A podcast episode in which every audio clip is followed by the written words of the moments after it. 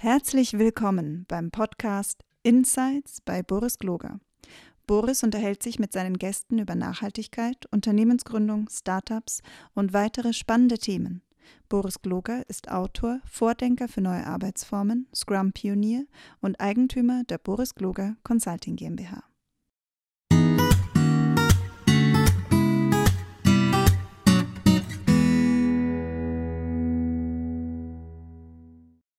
Hallo und herzlich willkommen. Schön, dass ihr wieder da seid bei meiner kleinen Podcast-Reihe, in der ich mich mit interessanten Menschen unterhalte, zum Beispiel Gründerinnen, wie hier den Kersten und der Anna.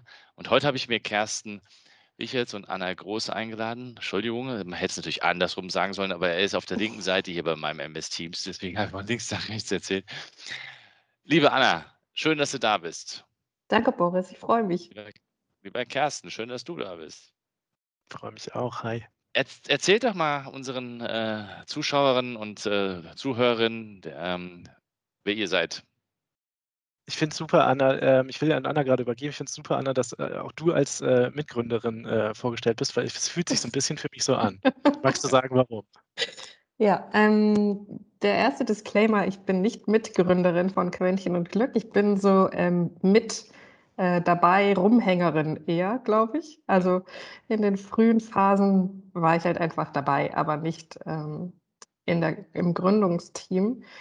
Deswegen fühlt es sich für mich auch so an, als wäre das einfach schon immer so meine, äh, meine Homebase. Ich habe, wie die anderen auch, ursprünglich mal ähm, Journalismus studiert, bin dann über Umwege, über verschiedene Agenturen im Social-Media-Bereich und Kommunikationsbereich, ähm, habe ich viel gelernt und vor allem auch viel gelernt, was ich nicht so gerne machen möchte und kam dann zu Quentin und Glück ähm, mit dem Bedürfnis, nicht mehr nur Dinge bunt anzustreichen, sondern am Kern mitzuarbeiten. Am Kern meint ähm, strategisch zu arbeiten, direkt an den Produkten zu arbeiten, mit den Teams zu arbeiten, die Produkte entwickeln. Und ähm, da bin ich jetzt bei Quentin und Glück immer noch. Wir kümmern uns darum, ähm, Produkte nachhaltiger zu machen, Unternehmen in ihren Prozessen nachhaltiger zu machen und Teams dabei zu helfen, zufriedener miteinander zu arbeiten. Genau. Cool, danke Anna. Carsten, da bist du ja dann der Gründer. Erzähl ja, zum Glück, zum Glück, auch nicht alleine. Ich, das, das hätte ich, glaube ich, niemals geschafft. Und äh, somit nach ein paar Jahren Reflexion 2010 haben wir Quäntchen Glück gegründet, ähm, glaube ich hätte ich das auch gar nicht gewollt, alleine zu gründen. Ähm, ich hatte aber so ein bisschen Gefühl dafür gekriegt, was es heißt zu gründen, weil ich vor Quäntchen und Glück auch in diesem Journalismus-Kontext ähm, bei Gründerszene war. Ähm, das kennen vielleicht einige. Gründerszene.de gehört heute ja zu Springer. Damals war das aber ein Startup und ich war der zweite Mitarbeiter dort neben äh, Joel, der das damals als Chefredakteur äh, aufgebaut hat. Und da habe ich dann ganz, ganz viele Menschen äh, dazu besprechen, ähm, befragen, interviewen dürfen äh, über diese Berliner, muss man ja sagen, damals 2009 Berliner Venture Capital Szene. Ähm, und da gab es natürlich auch viel blasige Wörter, aber es gab auch viele coole Gründungsgeschichten. Und ich glaube, das war dann für mich dieses Ding, zum Glück mit, mit coolen Menschen, die ich äh, im Studium kennengelernt habe, dass wir Quentin und Glück gegründet haben. Damals total abgefahrene Agentur für Online-Kommunikation. da ging es um die Frage, ob, ob Unternehmen Facebook-Seiten bräuchten. Erst Jahre später ging es um so Fragen wie, brauchen die jetzt auch mobile Websites? Das äh, war auch etwas, was wir sehr vorantreiben mussten. Ähm, genau, also so, so lang fühlt sich das schon her. Auf dem Papier sind es nur zwölf Jahre, aber irgendwie auch einige Zeiten, die schon an uns vorbeigegangen sind. Und wie Anna gerade gesagt hat, ähm, am Kernarbeiten wird uns immer klarer. Äh, Kommunikations-, Social-Media-Strategien haben uns immer dann am meisten Spaß gemacht, wenn wir mit den äh, Verantwortlichen darüber reden wollten, über was wir da eigentlich sprechen, was da eigentlich kommuniziert werden soll. Und wenn man mal nachfragen durfte, ob das vom Produkt her so oder so gemeint und so sinnig ist. Und die, die mit uns äh, Lust hatten, auch wirklich am Kern zu arbeiten, darüber zu reflektieren, in Workshops äh, es weiterzuentwickeln, ähm, das waren, glaube ich, so die coolsten Projekte. Ne? Und ähm, ja. dann haben wir vor einigen Jahren schon den, den Schwenk gemacht zu Geschäftsmodell und Kultur, ähm, Arbeit. Aber was hat dich damals dazu ge ge getrieben, äh, eine, ich sage jetzt mal, Facebook-Website-Agentur zu bauen, Kommunikationsagentur? Wie, ist, wie bist du da drauf gekommen? Ja, was, was war also, das denn? Und wie war es am Anfang? ich befürchte, wir verklären schon so ein bisschen, aber die Erzählung, die wir uns äh, gegenseitig bereiten, ist, ähm, wir haben noch im Studium ähm, schon viel Online-Quatsch gemacht. Ja? Also Online-Journalismus studiert, das, das war natürlich Pflicht. Wir haben die ähm, ProfessorInnen ein bisschen geschockt, weil wir im ersten Semester erstmal ein Printmagazin für die Stadt rausgebracht haben, so ein, so ein Stadtkulturmagazin. Du musst schon den ähm, Namen sagen. Genau, den habe ich am Telefon, wenn ich da zum Beispiel für Anzeigen akquiriert habe, verschnuschelt. Ich habe dann gesagt, guten Tag, ich rufe an vom äh, Studenten, damals noch Studenten, der war noch nicht so mit Gendern, Studentenmagazin Darmspiegel. Also Darmspiegel hieß das Ding, weil wir in Darmstadt studiert haben. Und wir fanden das ultra lustig, diesen Namen. Und der hat uns auf jeden Fall zusammengeschweißt. Etwas, was wir uns gemerkt haben für Quäntchen und Glück. Wir wussten, wir brauchen einen guten Namen für, für eine gute Zusammenarbeit. Aber den haben wir natürlich ähm, mal ein bisschen verschämt, mal mit, mit stolzer Brust äh, rumgetragen. Wir haben das Wort Darmspiegel in großen, ausgedruckten Styrodurlettern durch die Stadt getragen und Leute haben uns gefragt, ob wir Werbung für Darmspiegelung machen, weil das ja ein wichtiges Awareness-Thema ist.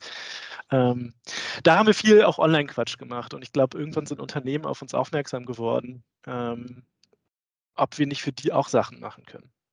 Weil die das Gefühl, glaube ich, hatten, wir haben diese moderne Kommunikation derart verstanden, dass haben wir damals auch mal auf unsere Website geschrieben, wir das Internet erklären können.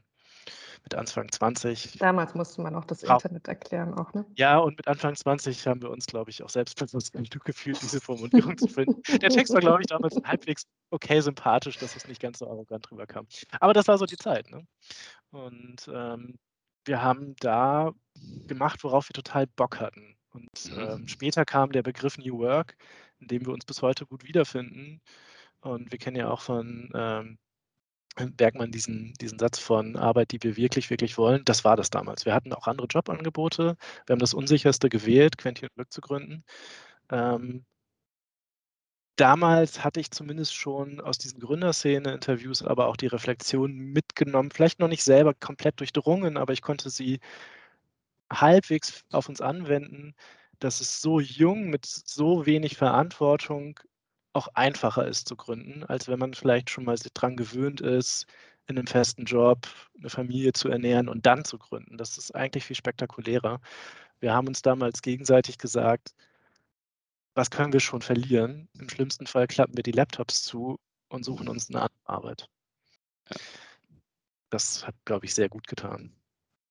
Und damals auch in der WG-Küche, ne, konnte man auch einfach die Laptops zuklappen und es wäre egal gewesen, weil keinerlei Flächen angemietet, nichts gekauft, nichts irgendwie investiert.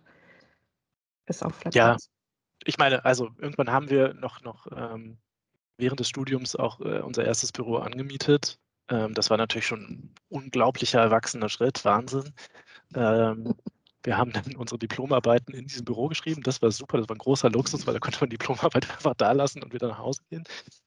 Aber auch da haben wir uns ja gesagt, Anna, ähm, was soll schon passieren in einer Stadt wie Darmstadt? Ähm, für alle, die nicht in dem Rhein-Main-Gebiet wohnen, äh, muss man sagen, äh, kosmopolitische Schnittstelle zwischen Orient und Okzident. So eine Bürofläche geht äh, in weniger als 24 Stunden auch wieder weg. Auch da hätten wir auf keinen Kosten gesessen. Ne? Das war eine gute Zeit. In dem ja. Büro habe ich auch meine Diplomarbeit geschrieben. Weiß ich gar nicht mehr so genau. Ein wichtiges Büro anscheinend. Sehr Was hat ja. dich dazu gebracht, Anna, da, da einzusteigen, damit zu machen?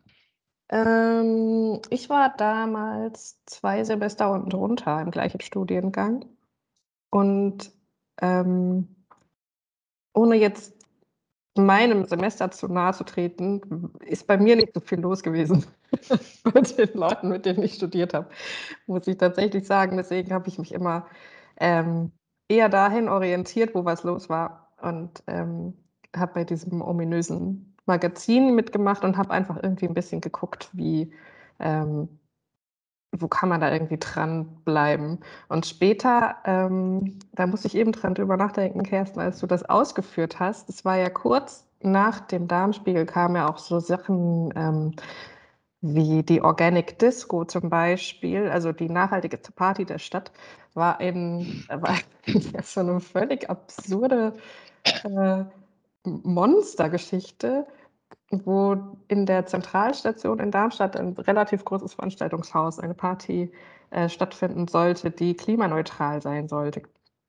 Mit einem Dancefloor, der extra, ich glaube, aus Irland. Nee, Niederlande. aus den Niederlanden, Amsterdam, ja. ah, genau, aus Amsterdam äh, hergefahren wurde, der selbst Strom produziert mit so Fahrrädern, die auch den Strom produzieren sollten für die, ähm, für die Anlagen und ähm, drumherum irgendwie äh, sehr viel Wahnsinn und mich hat das angezogen. Ich dachte, das sind Leute, die machen halt Sachen und finden es irgendwie gut und denken sich, äh, denken sich verrückte Dinge aus, da muss ich irgendwie mit. Und später, als die Organic Disco dann als Fahrradtour mit so Soundbikes durch Darmstadt und durch Frankfurt zog, da war ich dann halt auch nicht mehr nur im Publikum. Cool. Was bringt euch äh, zu solchen Ideen? Wie, wie kommt man auf sowas? Das ist eine gute Frage. Ich glaube, also ich glaube, von Grund auf ähm, war Quäntchen und Glück Bestand aus Menschen, die Lust hatten zu gestalten. Also das ist ja auch so ein bisschen die Gründungsgeschichte, ne? Nicht irgendwo hinzugehen in ein bestehendes System und dort seinen Platz zu finden, sondern den eigenen Platz selbst zu gestalten und das System drumherum auch selbst zu gestalten. Das ist schon immer Teil dieser, ähm, dieser Historie. Ne? Sich umzugucken und zu sehen, aha, schau mal, Darmstadt hat irgendwie noch kein richtiges Stadtmagazin. Wir können ja sowas mit Journalismus, sagt man sich im ersten, zweiten Semester. Und dann ist da dieses wirklich enorm professionelle in Kooperation mit, ähm, mit äh, Gestaltungsstudierenden von der HDA entstandene Printmagazin rausgekommen, was irgendwie so in sich so ein bisschen anarchisch war, aber trotzdem auch irgendwie einen hochwertigen Content hatte. Einfach aus dem Gefühl heraus, da ist eine Lücke, da sollte man mal was machen. Und aus diesem Mann wurden halt einfach immer konkrete Personen, die gerade Bock hatten und in ihrem Karlshof WG-Zimmer nichts anderes zu tun hatten zwischen den Vorlesungen, glaube ich. Ja, also man, ich glaube, diese frühe Zeit von der ersten Firma, also dieser Darmspiegel war schon ein eigenständiger Verlag, ne, ähm, mit äh, sehr, sehr langen Ge GesellschafterInnenrunden, ähm, mit 17 Menschen, die daran Anteile hatten. Ähm, das ist, glaube ich, auch sehr äh, aus der Mischung heraus, dass wir coole Profs hatten, die das gefördert haben. Nach diesem ersten Printschock haben die sich schon, also die waren erst geschockt, aber haben uns sehr äh, Beifall gegeben und dann auch mit Vernetzung, mit, mit Ressourcen, mit dass wir Dinge innerhalb ähm, des Studiums machen konnten, gefördert. Und ähm, wir hatten kein Studium, in dem man Klausuren schreiben musste, muss man mal so sagen. Wir hatten auch wirklich viel Zeit und hatten jetzt wir haben trotzdem viel Zeit auch für Bier trinken gehabt, aber trotzdem war noch so unendlich viel mehr Zeit, dass wir irgendwie, glaube ich, uns gesagt haben, muss man was Ordentliches machen. Und jetzt später in die Gründungsgeschichte von Quentin und Glück hinein, ähm, wie gesagt, damals gab es diesen New Work-Begriff nicht und nicht nur den Begriff nicht, sondern ich würde auch sagen, nicht so eine, ein Gefühl für so eine Bewegung. Das, das war noch keine Community in irgendeiner Art. Aber wir haben äh, natürlich nicht nur aus uns aus dem Gründungszirkel, sondern auch aus, aus dem ganzen Studierendenzirkel so viele furchtbare ähm, Erfahrungsberichte von Praktika gehabt, dass uns klar war, dieses sich mühsam nach oben buckeln, ähm, ausgebeutet, ohne Bezahlung, natürlich sowieso in irgendwelchen fancy Agenturen, damit man mit Mitte 30 dann mal ein cooles Standing hat. Da hatte wirklich keiner Bock drauf. Und haben wir gesagt, wenn, dann können wir das ja auch für uns machen. Und deswegen dieses Miteinander verhandeln, wie wir arbeiten möchten. Ähm, Jahre später würde ich sagen, das hatte da schon die Nachhaltigkeitsdimension von, von äh, Soziologie, ja, diese Soziologie, soziologische Schiene von Nachhaltigkeit, wie Menschen miteinander äh, umgehen. Und das hat uns enorm gepusht. Plus zu sehen, man kann damit dann, wenn man nicht nur Selbstbeschäftigung betreibt, auch noch Geld verdienen.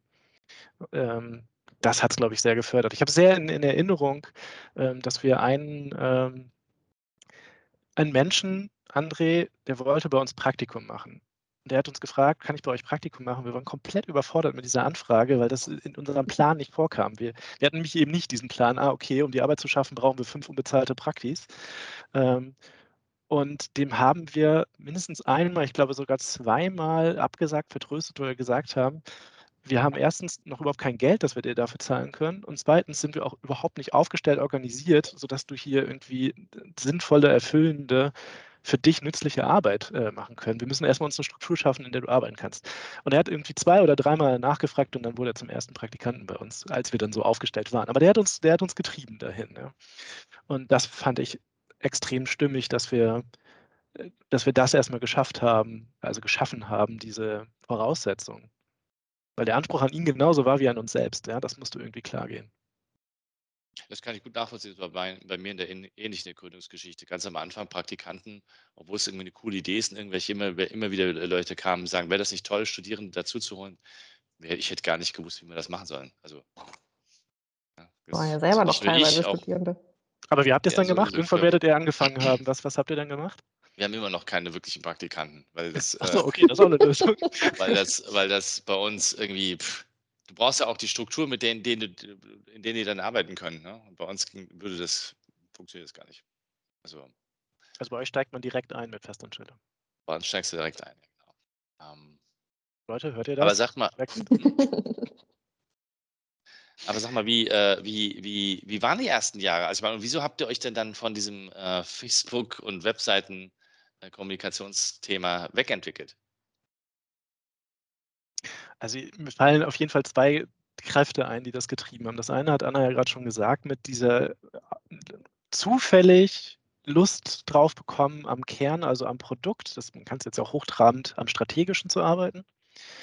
Ähm, das ist das eine und gesehen, dass andere Menschen sich da auch darauf einlassen, dass äh, wenn sie uns für eine Kommunikationsexpertise anfragen, ähm, sehen, dass wir es wirklich durchdringen wollen und nicht nur hübsch anmalen oder äh, einfach auch das damals war noch die Zeit, so über InfluencerInnen zu sprechen, aber man, wir hätten natürlich schon irgendwelche Art von Growth Hacking oder so über Social machen können.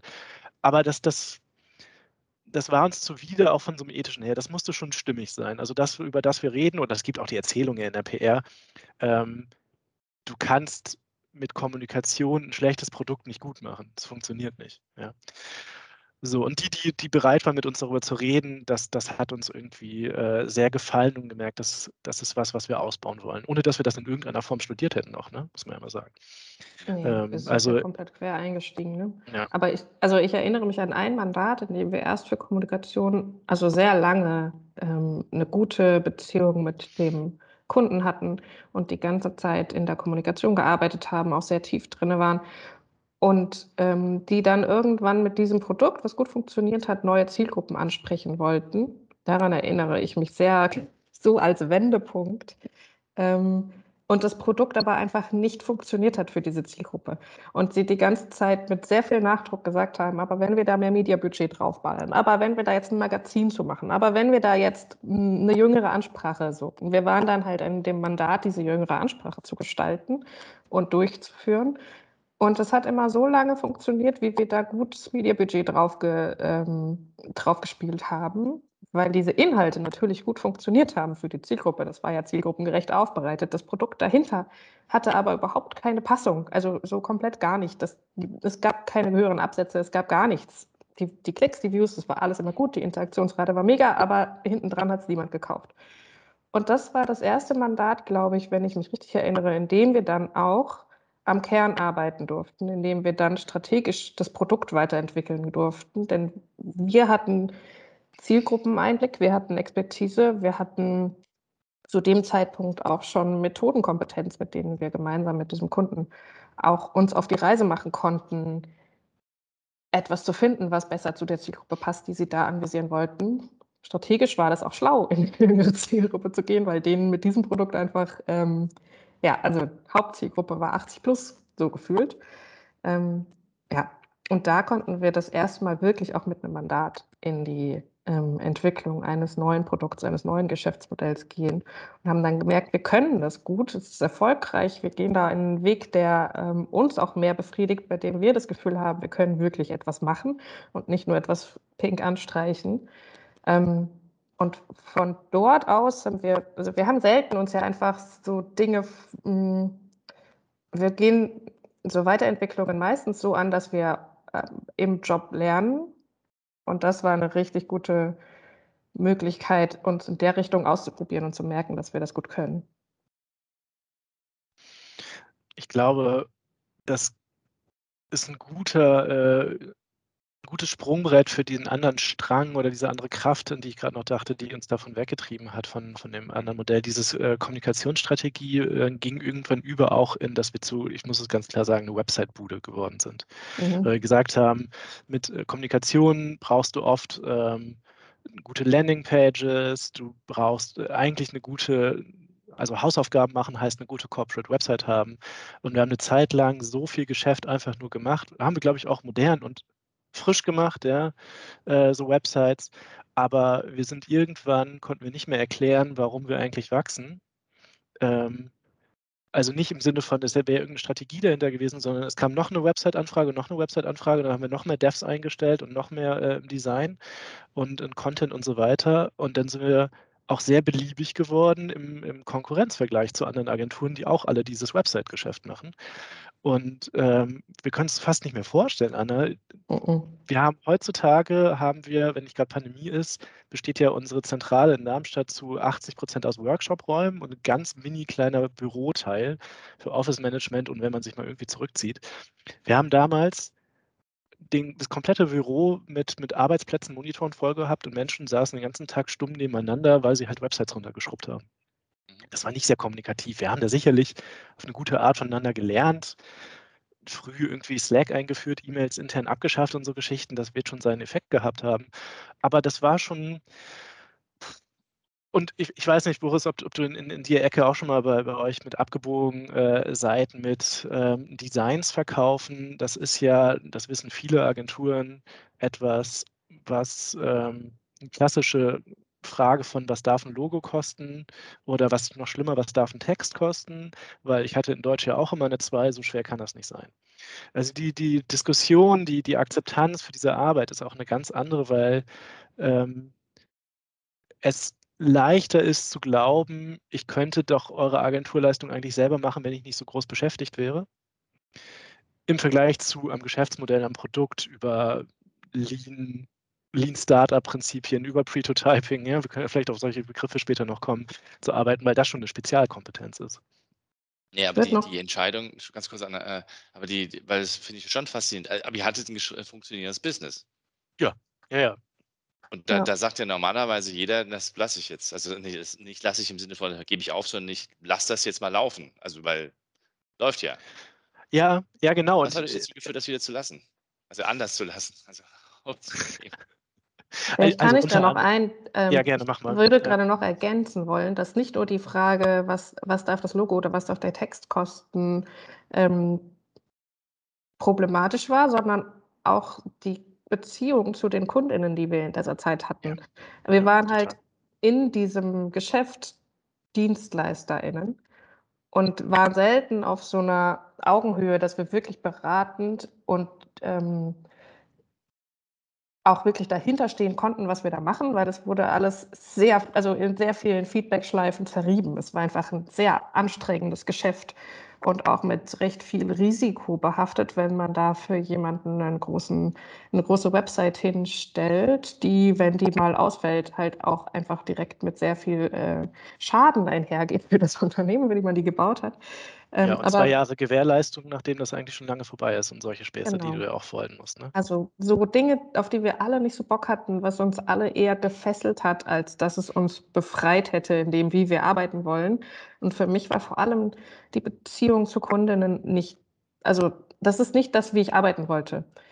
Das, ähm, in so, einem Dienstle so einer Dienstleisterposition zu sein und ähm, Ansagen aufzunehmen, weiter zu verarbeiten im Team, ähm, war, glaube ich, für uns alle noch nie so richtig das, wie wir mit unseren Kundinnen gemeinsam arbeiten wollten, sondern wir wollten eher so partnerschaftlich auf Augenhöhe gemeinsam an, auf ein Ziel hinarbeiten. Das war in diesem Business aber nicht so richtig möglich.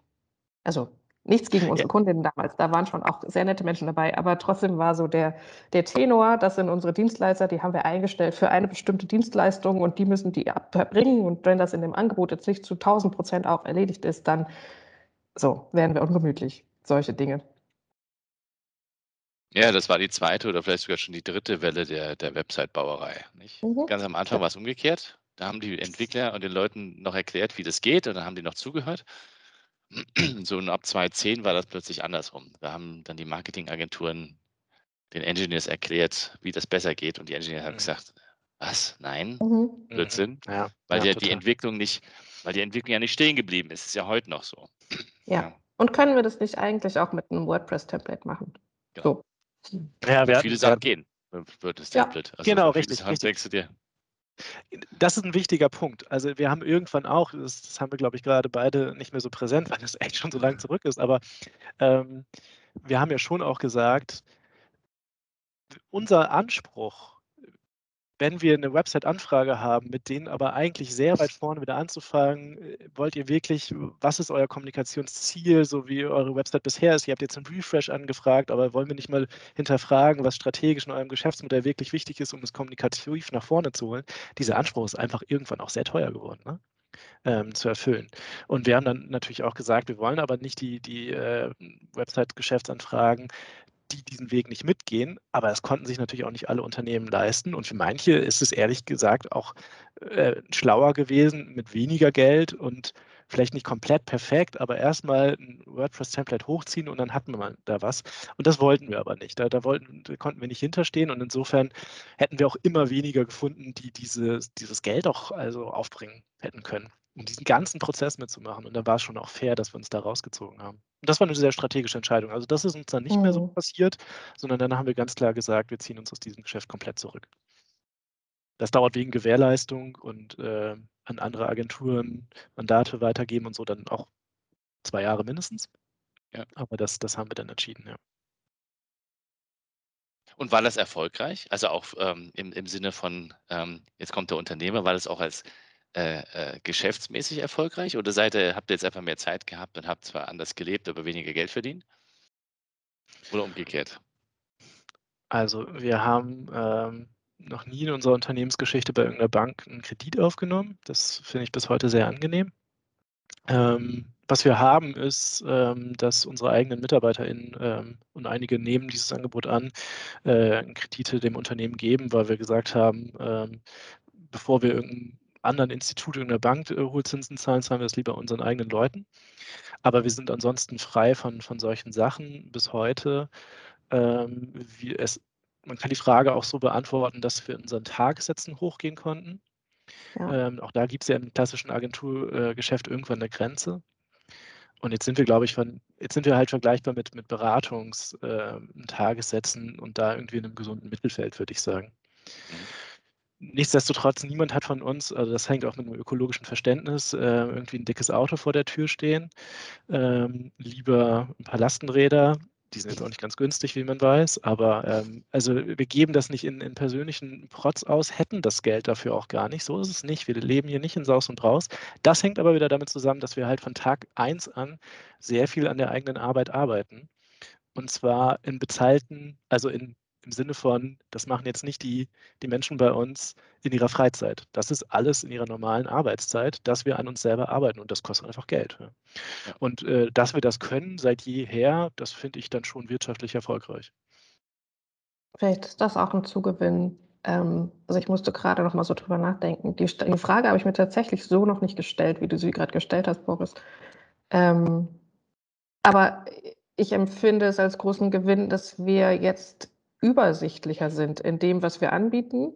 Also wir haben jetzt nicht mehr so einen starken Fokus auf ähm, die eine Hälfte kümmert sich um die Umsetzung und ist irgendwie so eine operative Taskforce, die Designs macht und Text macht und, ähm, und Development macht. Und die anderen sind so die Leute, die die Kopfarbeit machen und die sich Dinge ausdenken und strategisch arbeiten. Das fand ich Kreativ, enorm. meinst du? Die, also ja, genau, genau die. Das war mh, schon öfter unangenehm, Mhm. so ein relativ kleines Team dann doch in so zwei Teile aufgeteilt zu haben. Und das war es dann am Ende.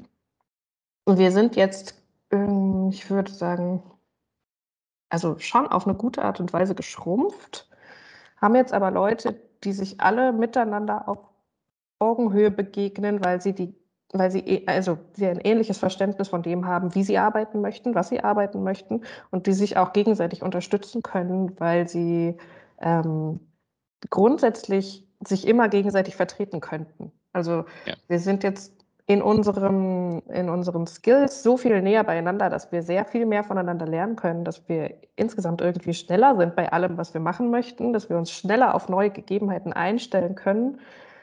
Mm, und das war vorher irgendwie so ein bisschen zerfaserter, diffuser. Das empfinde ich jetzt als viel angenehmer. Und es kommt natürlich auch hinzu, ähm, ich weiß jetzt gar nicht, ob der Zeitgeist das eh gebracht hätte, ähm, aber es lässt sich mit dem, was wir jetzt tun, also Ent Entwicklung mit den Unternehmen zusammen, ja auch nie für die. Ne? Also es wird nicht an uns outgesourced, macht mal ein neues Geschäftsmodell, äh, macht mal bitte irgendwie 100 Seiten PowerPoint, wie wir unsere Kultur verwässern können. Das ist ja schon prozessuale Arbeit mit denen zusammen, deswegen dieses Teamgefühl. Und da passt aber natürlich sehr gut äh, rein, besser als früher noch, ähm, dass wir irgendwann gemerkt haben, dass wir beim Mittagessen alle sehr viel über Klima und Nachhaltigkeit reden. Und äh, gesagt haben, wir machen einen Schwenk von, früher hatten wir immer nur so einen nachgelagerten Filter in der Akquise von, ist das hier ein böses Unternehmen? Das mhm. sollten wir herausfinden, weil wenn, dann arbeiten wir nicht mit denen. Und da gab es dann wirklich so, wie wir in Trello zum Beispiel unser, unsere Akquise systematisiert und dann gibt es unten drunter so Checklisten, ja, wo solche Fragen dann gestellt werden, um, um sich das in Erinnerung zu mhm. rufen. Und in äh, fragwürdigen Situationen recherchieren wir dem hinterher, gucken mal ins Handelsregister und solche Geschichten.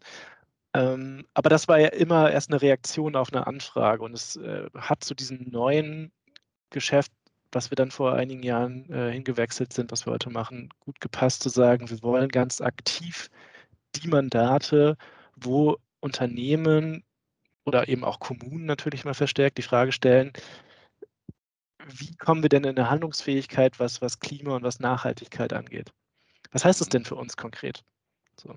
Wenn wir bisher kein, keine Art von internen Aushandeln dazu hatten, was für uns Nachhaltigkeit ist, wo fangen wir an? Ja, und das, da ist so ein persönlicher Wunsch von vielen Menschen oder wie wir heute wissen, von allen Menschen, die bei uns arbeiten, ich möchte meine Lebenszeit, die zu großem Teil ja Arbeitszeit ist, darauf verwenden, zu mehr Nachhaltigkeit in der Welt zu kommen, lässt sich komplett verbinden mit dem, was wir auf der Arbeit tun. Oder immer mehr. Wir sind sicherlich noch nicht bei einer 100%-Quote, aber immer mehr.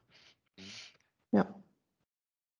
Und Jetzt habt ihr viel über. Entschuldigung, Anna. Ah, ich, wenn Kerstin redet, fange ich aber an zu denken. Ähm. Das ist das Schöne an dem Doppelinterview. Da wird es nicht langweilig. Ja, aber tatsächlich glaube ich, dass es in so einem, also in einem ähm, in dem Team, das wir früher waren, nicht so schnell und so smooth geklappt hätte, dass wir uns alle miteinander verständigen können, uns jetzt in eine neue Richtung zu bewegen. Also wir haben das zweimal gemacht, einmal in Richtung weg von Websites hin zum Beratungsgeschäft und jetzt zum zweiten Mal inhaltlich weg von so einem wir arbeiten nicht für die Bösen hin zu wir helfen zum Guten hin. Mhm. Das hat funktioniert, weil wir uns in diesem Team, in dem wir jetzt sind, schneller bewegen können, glaube ich. Ja, also das würde ich jetzt nicht sagen, dass mit den Menschen nicht geklappt hätte, aber die, die Art, wie wir zusammengearbeitet haben, hätte nee, es sehr mit dem System hätte das nicht geklappt. Ja. Dann erzähl doch mal ein bisschen, also weil anscheinend gibt es ja zwei, zwei Stränge, die bei euch zusammenlaufen. Einmal die andere Art zu arbeiten. Also würde mich interessieren, was, ähm, wie arbeitet ihr denn miteinander und wie, wie seid ihr denn organisiert? Weil das scheint ja auch eine Quelle dafür zu sein, wie man das dann den Kunden erklärt. Ne? Also zumindest ist das ein Stück weit bei uns so. Also mhm. so ganz innen, außen das zu trennen funktioniert nicht. Man ist vielleicht im Innenverhältnis noch ein bisschen ähm, äh, weiter als im Kundenverhältnis, das mag sein, aber da muss es ja eine Idee zu geben, wie man das macht. Und die zweite Frage, die sich natürlich dann anschließt, ist, oder der zweite Strang, den ich nach wahrnehme, ist, wirklich auch aktiv ähm, zum Guten zu verhelfen, also nachhaltig zu sein. Also wie, wie seht ihr das, wie setzt ihr das konkret um? Fangen wir mit dem Arbeiten an. Was, was macht ihr anders? Anna, du? Ich? Mm. Ich würde sonst, also eine Sache würde ich schon mal zu uns alle noch mit zum äh, drüber nachdenken geben. Mhm. Zu deiner ersten Frage, Boris, weil du meintest, bei euch ist das ja auch so, ihr könnt das nicht komplett trennen. Ähm, an welcher Stelle man es aber trennen sollte, finde ich eine sehr interessante Frage, weil wir sind zu äh, Mandaten, hey, könnt ihr mal irgendwie New Work bei uns einführen? Ja, das ist ja eine, eine, Ausgangsfrage, die man dann sehr fein auseinanderdröseln sollte.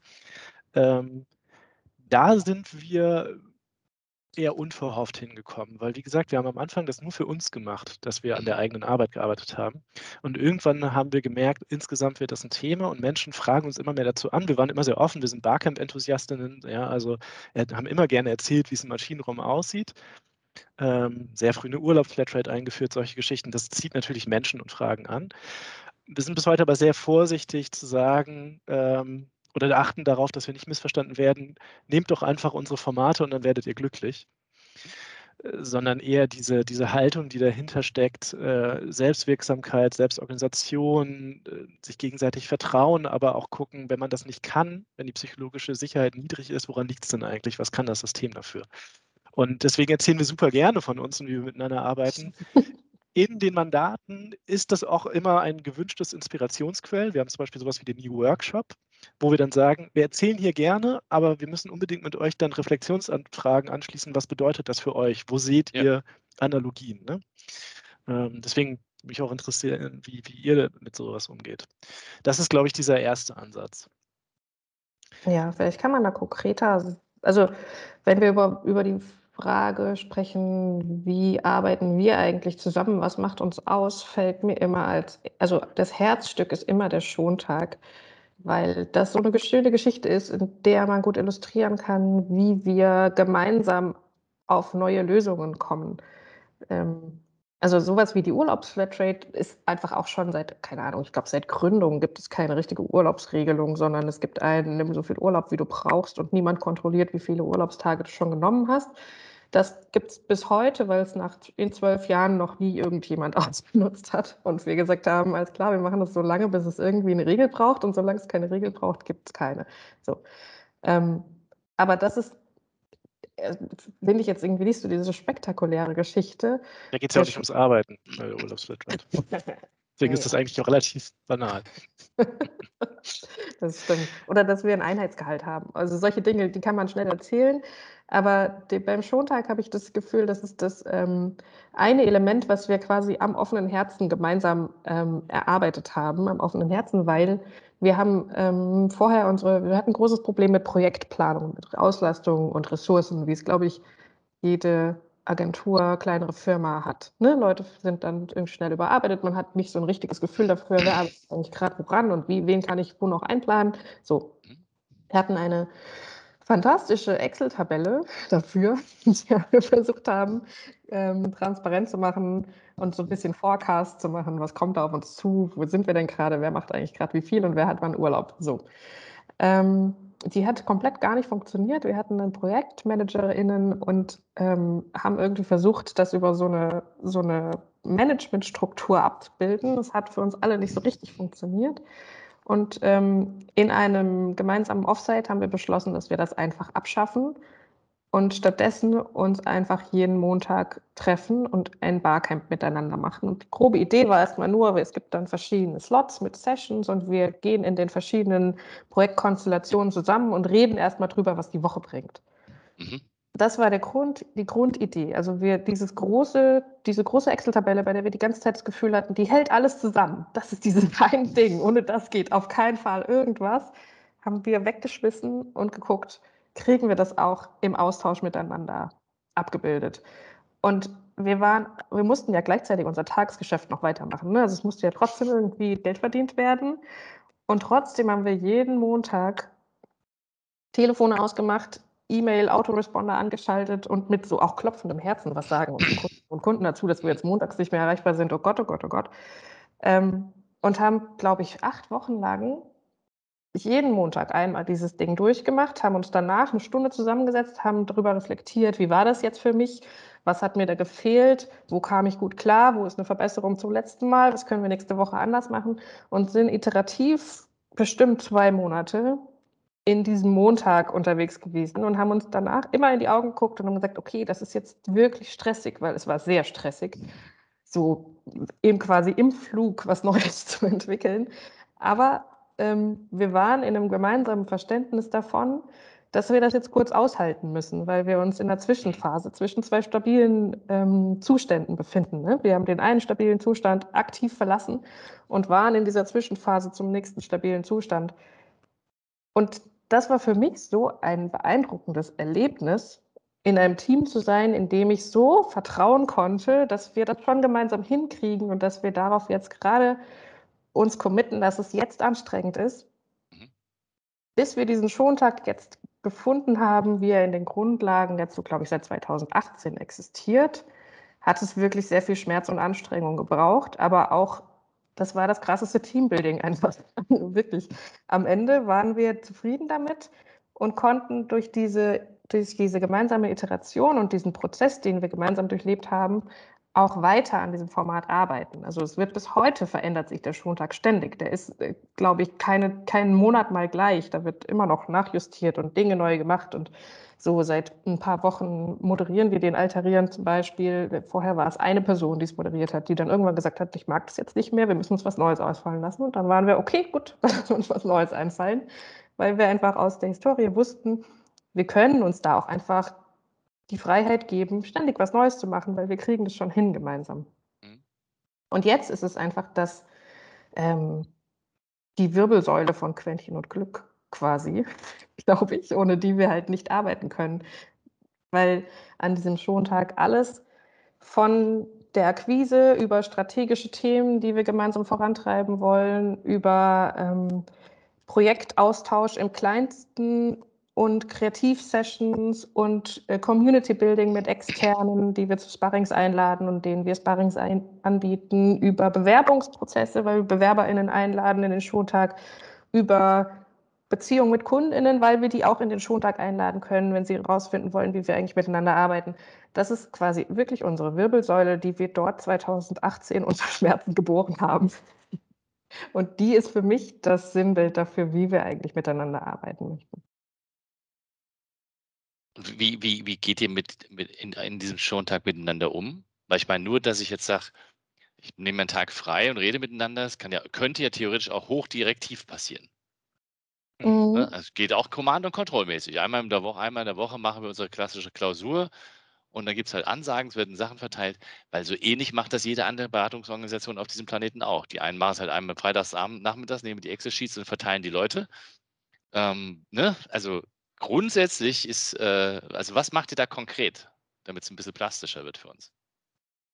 Ich glaube, dies, ähm, wer schon mal auf dem Barcamp war und vielleicht noch ein zweites Mal hingegangen ist, weil es äh, ihm gefallen hat, ähm, versteht, dass es einen Unterschied gibt, ob dich jemand äh, zu einem Termin einfach mit auf den Termin setzt und du kannst dich nicht gegen wehren, weil es jetzt in Outlook gelandet oder einladungsbasiert, Barcamps redet man ja vom Gesetz der Füße, ähm, dass du selber entscheidest, in welche Sessions du gehst. Allein schon die, die anderen Vokabeln, anderes Framing. Ne? Es ist jetzt nicht hier irgendwie ein Meeting angesetzt, sondern es sind Sessions zu verschiedenen Themen und es wird darauf vertraut, dass die Menschen selber ähm, entscheiden können, was ist für sie wichtig oder auch nur interessant. Es gibt am Vormittag so eher diesen Projektmanagement-Part. Da muss man niemandem sagen, zu dem gemeinsamen Mandat, an dem man arbeitet, dass man in diese Session geht. Das ist klar, weil wir arbeiten da von Woche zu Woche dran. Aber je weiter es in Richtung Nachmittag geht, desto ähm, diverser werden die Themen, was Anna vorhin gesagt hat, auch äh, Wissensvermittlung, Werkschau und so weiter. Und ähm, ich lade dazu ein, was da passiert und gucke, wer kommt. Manchmal, ich kann mir auch Menschen wünschen natürlich, aber ich kann niemandem befehlen, dahin zu kommen. Ich glaube, dass sobald jemand bei uns sagen würde, und du gehst hier in die Session und in die nicht, das würde so extrem herausstechen, als äh, Na, wer so sollte das auch sagen? Um. Genau, es gibt auch niemanden, die in dieser Position, wäre. Ne? Es ist, fühlt sich wirklich absurd an.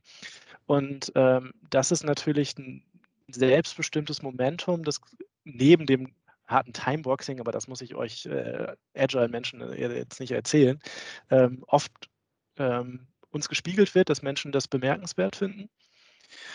Und es gibt ganz, ganz viele Sachen, die wir am Anfang sowieso nicht haben kommen sehen und erst mit viel Reflexion verstanden haben. Zum Beispiel ähm, bilden wir diesen Sessionplan mittlerweile im sehr, sehr ähm, elaborierten Trello-Board ab.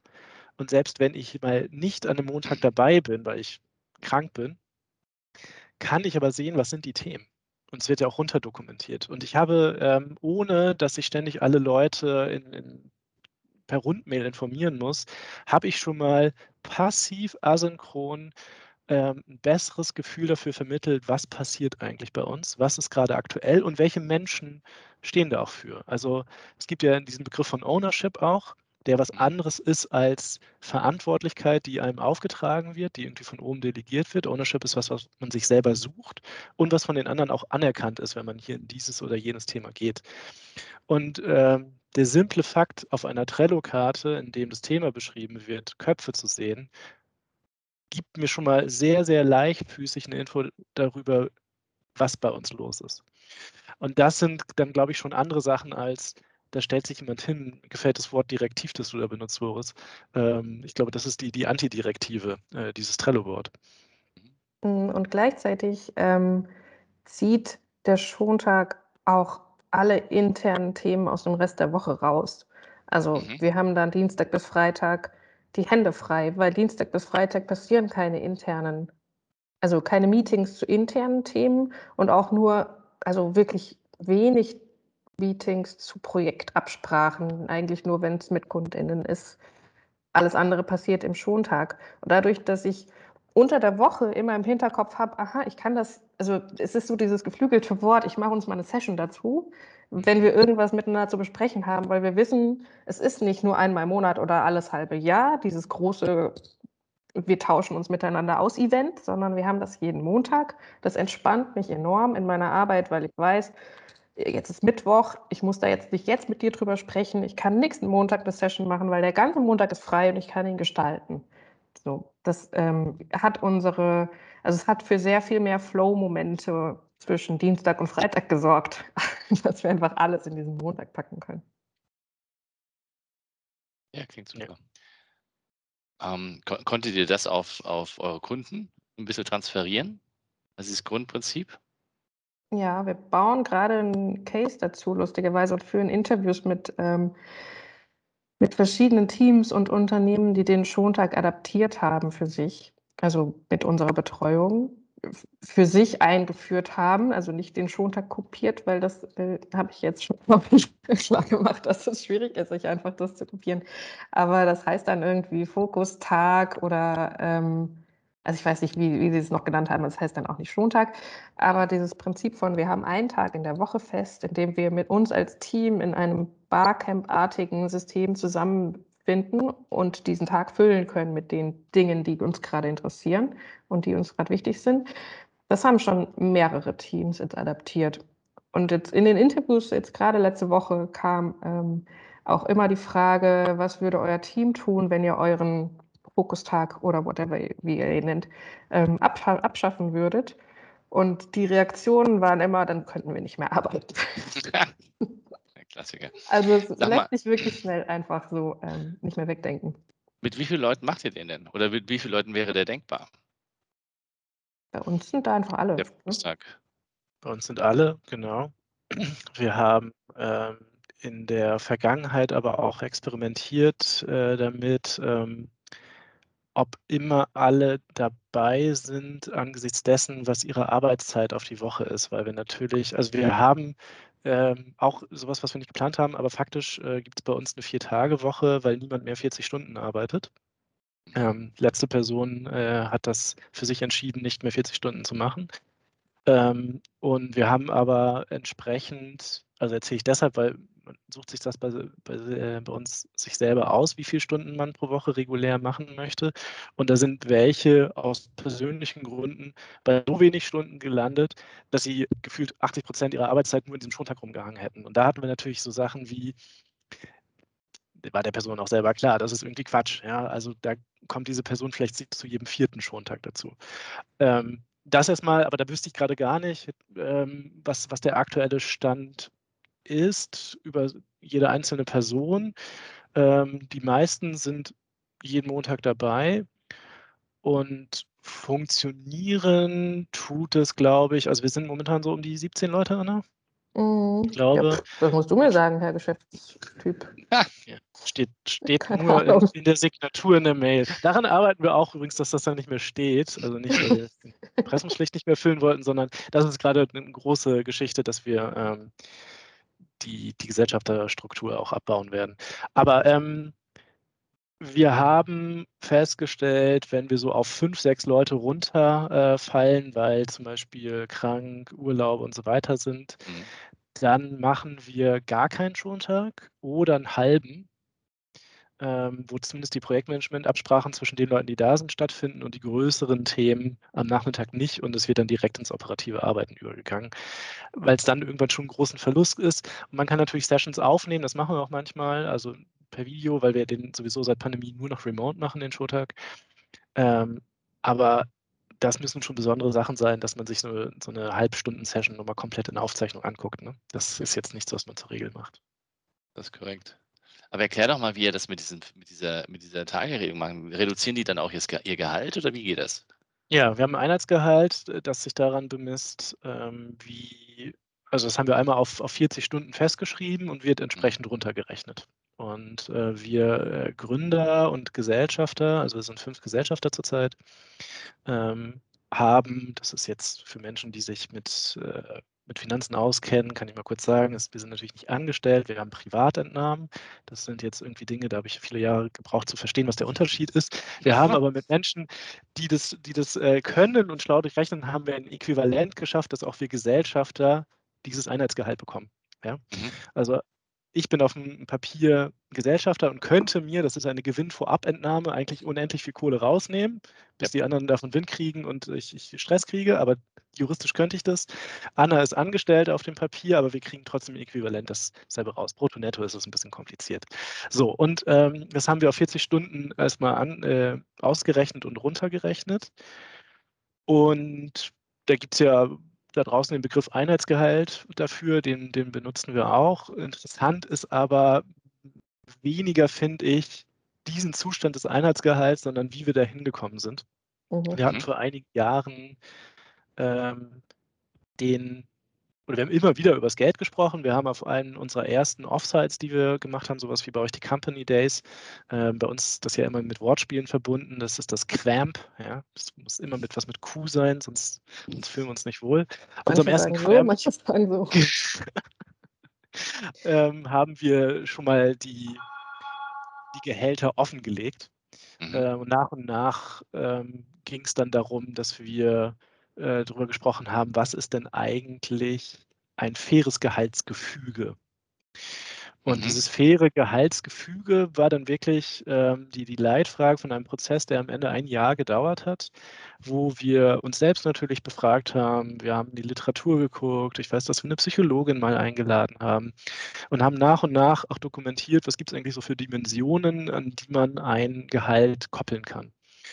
Die ähm, eine ganz offensichtliche ähm, Dimension ist die Marktgerechtigkeit.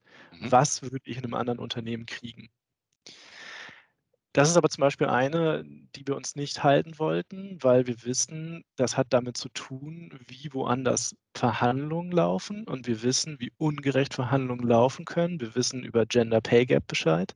Also war das zum Beispiel etwas, wo wir gesagt haben, eine Marktgerechtigkeit finden wir eigentlich nicht cool. Und so sind immer mehr Dimensionen aufgemacht worden. Du kannst die, die Gerechtigkeit aufmachen, was brauche ich zum Leben? Dann ist mhm. die Frage, müssen die Menschen, die ähm, in einem äh, auf dem Land wohnen, günstig wohnen, äh, mitfinanzieren, dass ich mich entschieden habe, in Hamburg äh, recht innenstadtnah zu leben.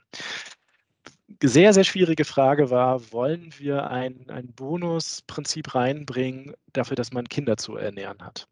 Mhm. Sehr, sehr schwierige Frage, lange drüber geredet. Am Ende haben wir uns aber dagegen entschieden, einen Bonus, einen Kinderbonus zu machen, weil es gibt auch Menschen, die aus guten Gründen sich gegen Kinder entscheiden. Mhm. Es gibt Menschen, die ihre Eltern pflegen. So, und dann, dann hätten wir schon wieder 100.000 Sonderregelungen gehabt. Und das, was wir früher hatten, mit so selbstgesteckten Zielen erreichen und dann kriegst du mehr, das hat niemand verstanden. Niemand konnte das System erklären. Das war schon ein großer Nachteil. Und ähm, für mich ist es irgendwie dieser Churchills äh, Satz, äh, Demokratie ist ein furchtbares System. Ich glaube, er hat es anders formuliert, aber immer noch das Beste unter denen. Für mich ist das Einheitsgehalt auch sehr schwierig. Es löst nicht alle Probleme, aber es ist das Beste, auf das wir uns bis zu diesem Punkt einigen konnten. Vor allem vielleicht noch ein das, und da würde mich gerne auch interessieren, was, was Anna dazu sagt. Ähm, wir haben natürlich ganz am Anfang viel darüber geredet, ob wir es an Leistung koppeln können. Mhm. Das klingt auf der Metaebene super. Ich bin interessiert an allen Menschen, die mir Leistung definieren können, die das messbar machen. Und zwar, wir haben ja ein faires Gehaltsgefüge, war die Fragestellung. Das heißt, Leistung definieren und fair. Wir haben es nicht geschafft, das zusammenzubringen. Ja, das ist auch schwer. Also, ob überhaupt geht, ist die große Frage. Es ist ja vor allem in so einem System wie unserem noch schwieriger, weil wir ähm, in, nicht von Hierarchien ausgehen. Also es gibt niemandem, den ich meine Leistungen reporten müsste, könnte, dürfte. Also gibt es einfach nicht. Es gibt niemanden, dem, dem, dem das interessiert, so. Ich wäre auf jeden Fall hart überfordert, wenn du mir das reporten müsstest. so, ich habe mit Kerstin ein Mitarbeiterinnen-Gespräch und müsste jetzt erstmal meine Leistung reporten und wir müssten dann daraufhin, also es ist einfach komplett absurd in unserem System, das funktioniert ja nicht. Ähm, für mich war auch die, die Diskussion rund ums Gehalt ein sehr leuchtendes, weil also es war gut, dass wir darüber sprechen konnten. Das ist ja schon oft ganz schwierig sich untereinander in einem Team überhaupt über das Gehalt zu unterhalten, ist in Deutschland ja schon schwierig. Dass wir da so lange drüber debattiert haben und auch Ressourcen eingeholt haben, die uns diese Debatten leichter machen und wir am Ende auch darauf gekommen sind, dass alle das Gleiche für uns sich am besten anfühlt oder wir es zumindest erstmal als Arbeitshypothese stehen lassen, ähm, ist für mich total in Ordnung. Und ich glaube für die anderen auch, denn tatsächlich ähm, haben wir dieses Fass danach nie wieder angefasst, also oder nicht mehr aufgemacht, ähm, weil wir, ich, ich, glaube, wir hatten einfach, ähm, wir haben alle Argumente zusammengetragen, die wir zusammentragen konnten zu dem Zeitpunkt und haben uns die angeschaut und sind zu diesem Schluss gekommen. Ich glaube, einen neuen Beitrag zu der Debatte hat bisher noch niemand gebracht und jetzt sind wir noch viel mehr gerade auf dem Weg hin, sowieso ähm, alle Teammitglieder auf einem Level zu haben. Also schwierig würde es nur, wenn wir eine große Diskrepanz zwischen den, ähm, den Erfahrungslevels oder den, ähm, den Einsatzmöglichkeiten verschiedener Teammitglieder hätten. Also, dass man dann irgendwann das Gefühl bekommt, oh, irgendwie stimmt hier das nicht so ganz, weil ich habe ungefähr 20 Jahre Erfahrung in dem, was ich mache und äh, da kommt jetzt jemand, der ist ein halbes Jahr von der Uni weg und ähm, macht doch Ja, wobei wir das in dem Bewusstsein, in dem Bewusstsein eingeführt haben. Also wir, wir merken, es äh, fühlt sich noch angenehmer an, wenn die Diskrepanz nicht hoch ist. Wir haben es aber zu einer Zeit eingeführt, als sie höher war als heute. Das genau, schon. das haben wir. Und das, das also da gab es am Anfang auch mehr Schmerzgefühle als jetzt. Mhm. Das hat halt im Umkehrschluss dazu geführt, dass wir ähm, nur noch Leute ins Team nehmen, die gleich auf einem ähnlichen Level arbeiten können wie der Rest. Also kann man auch sich überlegen, ob wir uns damit ein Bein stellen, aber anders funktioniert das in unserem sehr selbstorganisierten System nicht, in dem eigentlich alle alles von der Akquise bis zum Projektabschluss komplett autark machen und niemand irgendwem irgendwas reportet, weil wir uns alle so komplett vertrauen, dass wir von vorne bis hinten die Projekte einfach machen und andere zum Sparring dazu holen, aber auch eher mit einem, mit einem Pull als einem Push-Reflex äh, würde der Systemtheoretiker mir jetzt sagen, das ist sich selbst verstärkendes Effekt. Ja, sehr sicher. Da könnte ich darauf wetten, dass das äh, einfach so ist. Ja. Also dass, der, hinter, dass, der, dass der dahinterliegende Grund tatsächlich genau der ist, den ihr gerade äh, erwähnt. Ne? Also mhm. wir, das System würde in, in, in Balance kommen, wenn das mhm. passiert. Also sorgt das System dafür, dass es nicht passieren kann. Ja, okay. Ja, das klingt schlüssig.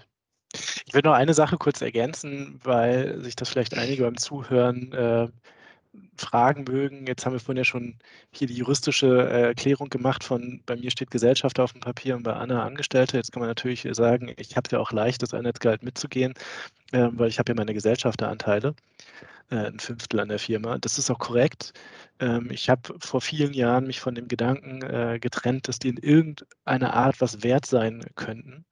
Ähm, in dem Fall, in dem man sie jetzt so geltend macht, also auf dem Papier irgendwie einen Wert haben. Wer schon mal irgendwie Gesellschafter auch ausbezahlt hat, weiß, ähm, es gibt äh, sehr unterschiedliche Herangehensweisen, wie man einen Wert einer Firma bestimmt. Das alleine ist eigentlich schon, also kannst du alles und nichts machen, je nachdem, was du erreichen möchtest, ob der Wert niedrig oder hoch sein soll. Das ist ja eh ja. schon schwer.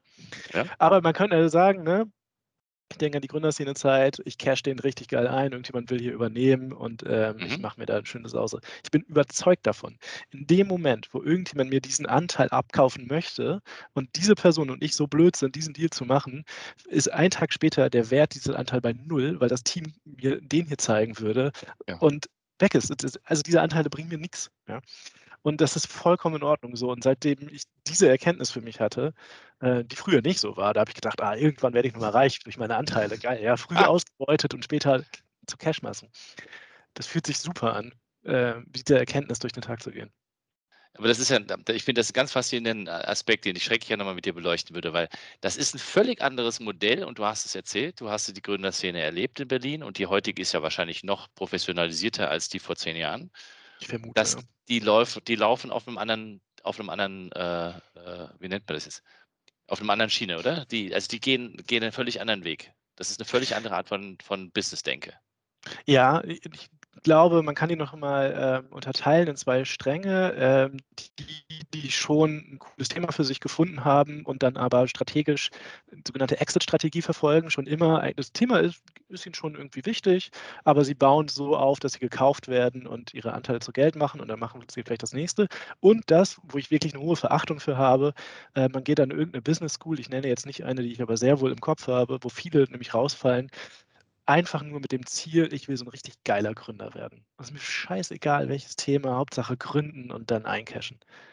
Also das, das ist, glaube ich, die, die höchste Variante äh, von dem, was du da beschreibst. Und ähm, hoffentlich die gibt es aber, oder? Das die gibt es ja. tatsächlich. Das, die spielen nichts anderes es, als das Hütchen, nicht, wie heißt das, die, das Pyramiden-Scheme. Das ist meiner Meinung nach die vollendete Form des Pyramiden-Schemes. Ja, total. Es gibt wissenschaftlich untermauerte Studiengänge, die nur das produzieren und äh, da kann man sich schon viele Fragen zu stellen. Aber das ist vielleicht auch ja. Kaninchen, was, die wir nicht weitergehen müssen. nee, aber was, äh, aber das Gegenmodell müssen wir uns jetzt anschauen, noch ein Stück weiter. Was, was muss ich als, als äh, äh, als ähm, nicht wirklich Gründerin, aber dann irgendwie doch dazugehörende, weil ihr habt ja eigentlich dann nur die Leute, die halt mal die Idee, aber im Grunde seid ihr quasi ein, ein, ein Organismus. Was ja. muss man denn dann über Firma oder Organisation denken, wie das funktionieren soll? Also was, was ist da die Grund, uns, das Grundkonzept? Um, um, bei uns glücklich zu werden oder um ja. mit uns zusammenzuarbeiten? Also vielleicht beides auch, aber ähm, was muss, was, was, was, was ist denn da die Grund, ähm, Einstellung dahinter, genau so eine Art von, von Organisation zu bauen. Ich habe schon viel geredet, Anna. Ja, ich habe leider gerade im Hintergrund eine ähm, Person, die bei uns im Hausflur den, die Treppe putzt und ständig gegen das Geländer dengelt. Deswegen muss ich mich gerade ein bisschen zurückhalten. Hört aber gar nicht. Gerne noch zwei Minuten. nicht. Alles gut. Ähm, naja, ich glaube, du hast ja schon eine Frage gestellt, Boris, äh, wo die Antwort in der Frage drin steckt. Ne? Wenn man ähm, nicht Bock hat auf dieses System, dann, dann fühlt man sich schnell unwohl bei uns. Und äh, ich erinnere mich schon an Menschen, die ähm, nicht mehr bei uns sind, die danach in große, sehr hierarchisch geführte Konzerne zum Beispiel gegangen sind. Und ich, ohne das zu sagen, ähm, dass das die, die schlechtere Form ist, sich, sich in der Arbeit zu entfalten, das hat offensichtlich besser gepasst als das bei uns. Ähm, weil dieses, in so einem Gespräch wie hier arbeiten, gucken wir natürlich gerne auf, auf die, die hell leuchtenden Leuchttürme und wir versuchen unser Bestes, auch die, die Schwierigkeiten zu nennen. Aber es ist natürlich auch sau anstrengend, so zu arbeiten. Also, wenn es mal nicht läuft und man kann niemandem die Schuld geben, außer vielleicht dem System, aber da hängt man ja schon wieder selbst mit drin, das System hier mit zu iterieren. Das war damals, was, was Anna erzählt hat, mhm. dieses gute Beispiel, dass wir acht Wochen lang bestimmt diesen Schontag jeden, jede Woche iteriert haben. Da hat das sehr gut funktioniert, aber wir haben auch genug Beispiele von uns, wo wir am liebsten irgendwie gegen so eine abstrakte Instanz gewettert hätten, weil das hier alles nicht läuft. Ähm, aber eigentlich meinen wir nur uns selbst damit. Und wenn es mhm. dann aber kein Ownership gibt, dann kann das auch also das ist dann nicht gut, dass, dass man es an niemanden richten kann. Ähm, oder kann keine Stelle. Das, das ist nicht, nicht jetzt einfach nur hingesagt von, ja, da muss man mit leben. Man muss ja schon weiterhin dieses Thema lösen, das Problem lösen. Und das ist anstrengend, ja.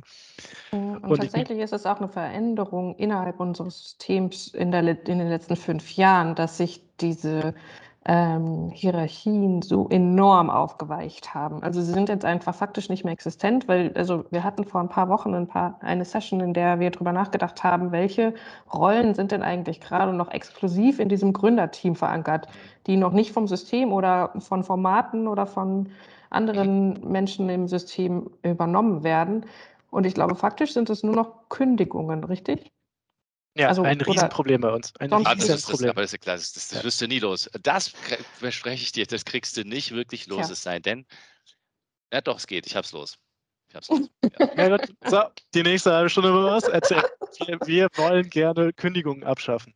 Aber es bleibt Aber- ja, vielleicht geben wir das äh, noch mit, es gibt ja trotzdem manchmal die Beobachtung, dass es in einem Team, in dem es vorher gepasst hat, nicht mehr passt. Und man muss Ja. irgendwie damit umgehen. Und wir wollen aber nicht mehr, weil das eine extreme Machtausübung auch ist, eine Kündigung aussprechen. Ja. Und es nicht zu behandeln, führt ja dazu, dass andere einfach selber kündigen, weil sie es nicht mehr aushalten mit der Spannung. Also man muss ja irgendwie ran. ja, Wie habt ihr es wie habt ihr's gelöst, Boris? Nee, wir sorgen dafür, dass, ähm, dass diese Spannung transparent wird. Mhm. Ja, und also wir reden drüber. Ja. Und nach deutschem, nach deutschem Arbeitsrecht ist es sowieso so gut wie unmöglich, nach den ersten sechs Monaten jemanden wieder zu gehen, gehen zu lassen. Das ist fast unmöglich. Also machen wir es gar nicht erst. Hm.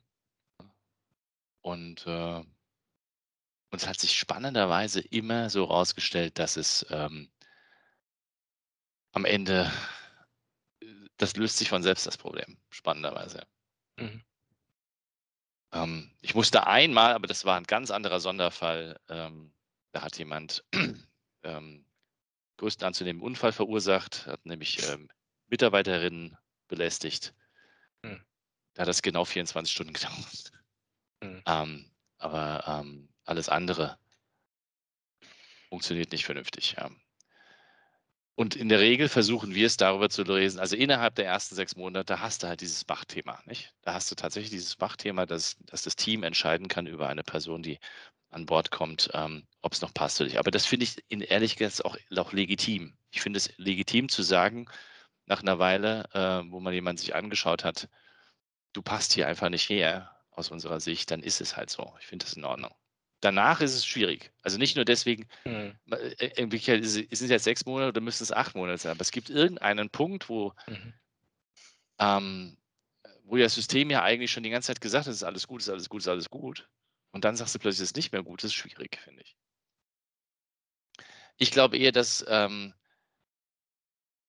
also zumindest in meiner Beobachtung aus den letzten 15 Jahren, Menschen leben sich halt auseinander, sie, sie geben es nur nicht Mhm. zu. Mhm. Ne? Also ich Ja. finde es völlig in Ordnung, Kann ich wenn was mit Menschen, anfangen, ja. ja Mhm. wenn Menschen sagen, sie haben neue, eine neue, neue Liebe, äh, neuer Job, neue Liebe, neue, neues, oder es gefällt ihnen das nicht mehr. Oder, oder ich finde es auch in Ordnung zu verstehen, dass äh, Organisationen sich verändern. Eure Organisation hat sich ja auch jetzt mehr, mehrfach verändert. Und, und dann jemand, und dann hast du ja eigentlich immer diesen, wie beim Barcamp, diesen Vertrag geschlossen. Also wenn jemand dazukommt, so sind wir hier, und da hat jemand Ja gesagt. Also er hat quasi die Einladung angenommen zu bestimmten Rahmenbedingungen. Und aus irgendeinem Grund verändert sich die Organisation während der Party. Ein Beispiel ist dann immer, du gehst zu einem, keine Ahnung, zu Heavy-Metal-Konzert und plötzlich fängt einer an, äh, Helene Fischer zu, zu singen. Und dann kannst du schon sagen, also, wieso machen wir jetzt plötzlich neue Regeln? Aber wenn plötzlich die, die Organisation sagt, nee, nee, wir haben jetzt plötzlich äh, andere Party-Stimmung Mhm. Und du hast keine verschiedenen Dancefloors etabliert, was ja sein könnte, wenn du zu klein bist. Könnte, kannst du auch verschiedene Dancefloors etablieren und sagen, ja, dann Mhm. geh halt woanders hin. Mhm. Hat es nicht gemacht, kann derjenige entscheiden, das finde ich völlig legitim. Na, Moment, da muss ich mir eine neue, Ja. äh, Ja. eine neue Party Mhm. suchen. Im besten Fall kommt diese Selbsterkenntnis dann irgendwann. Ne? Wir haben ganz oft in der Vergangenheit die Situation gehabt, dass dadurch, dass wir als Team so eng sind miteinander, ähm, also jetzt nicht privat, dass wir ständig irgendwie miteinander rumhängen, aber in unserer täglichen Zusammenarbeit doch irgendwie sehr vertraut miteinander umgehen, ähm, dass es sich dass es oft schwerer ist, sich von diesem Team zu lösen und von diesem Gedanken, wo könnte ich denn alternativ arbeiten? Weil da kann ich ja so arbeiten, wie ich wirklich arbeiten will. Die, die Aufgaben sind mir dann irgendwie, ach, ne, dann entwickelt sich das jetzt halt in eine andere Richtung, aber die Aufgaben sind jetzt auch nicht so wichtig. Hauptsache, ich kann mich da gut entfalten. Auf einer menschlichen Ebene. Da, ähm, ja, aber ich glaube, da werden wir auch immer besser drin. Genauso wie du es beschrieben hast, in der Kommunikation zu bleiben und nicht plötzlich aus heiterem Himmel zu sagen, das passt jetzt gerade nicht mehr mit uns, sondern gemeinsam diesen Reflexionsweg zu gehen. Guck mal, du kannst hier überhaupt nicht deine Talente aus, ähm, aus äh, entfalten, wie du sie eigentlich in den früheren Zeiten entfalten konntest. Wäre es nicht eine gute Idee, dass wir gemeinsam irgendwie den Schritt in eine andere Richtung gehen? Ja, bei das mir war dann noch irgendwann. immer, genau, war, war halt immer das Schwierigkeit, man muss, also dadurch, dass die Firma ja ständig ändert, Mhm. weiß man ja manchmal gar nicht, kennt man die neuen, also das, das, das, das, das neue Lot oder die, das neue Zentrum kennst du selber noch gar nicht.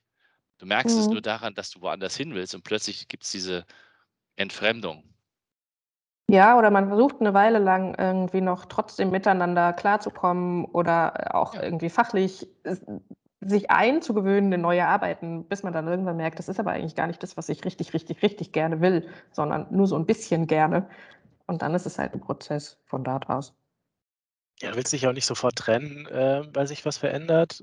Also dann kann man sich zu Recht den Vorwurf machen, dass man es nicht versucht hat, äh, irgendwie eine 'ne Übergangsphase, eine 'ne Anpassungsphase, eine Findungsphase zu haben. Die Frage ist nur, rückblickend kann man immer sagen, die Findungsphase war zu lang und sie hat nicht geklappt. Nur Ja. in innen drin zu sein in der Historie, ist es schwierig, die historischen Momente zu zu Ja. sehen, ja. Na ja. Ja, der Trick ist nur, es vom Geschäftsführer wegzukriegen, ist ja noch zu sagen, du brauchst noch eine Instanz, die dann unterschreiben darf. Weißt du? Mhm.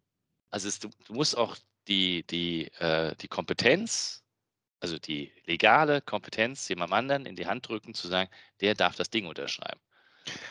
Ja, äh, das okay, ja, kann ich verstehen als als Werkzeug. Bei uns gibt's ja die die, äh, doppelte Diskrepanz darin, dass der Onboarding-Prozess 'n extrem kollektives Erlebnis ist und der Kündigungsprozess nicht. Ja, das ist aber normal.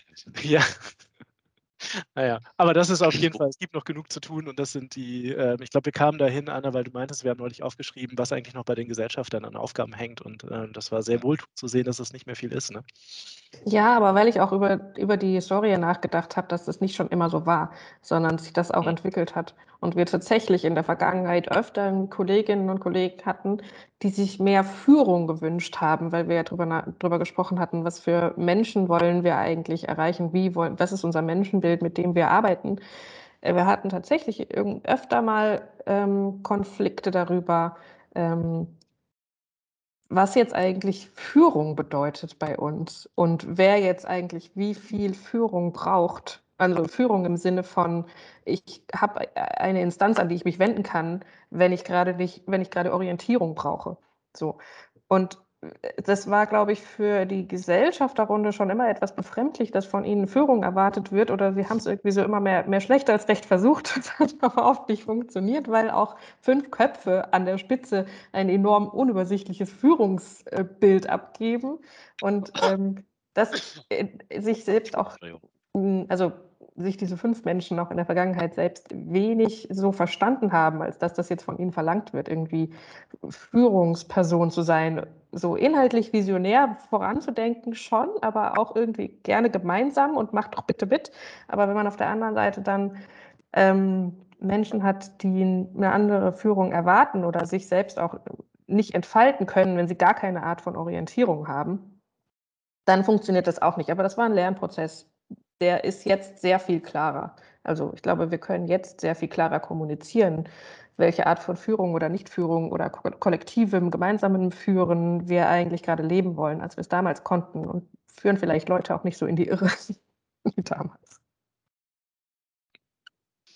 Die Spannende finde ich ja an dem, was ihr erzählt, ähm, weil wir hatten's ja vorhin auch von dieser Berliner Start-up-Szene, ist ja dass es 'n Gegenmodell ist.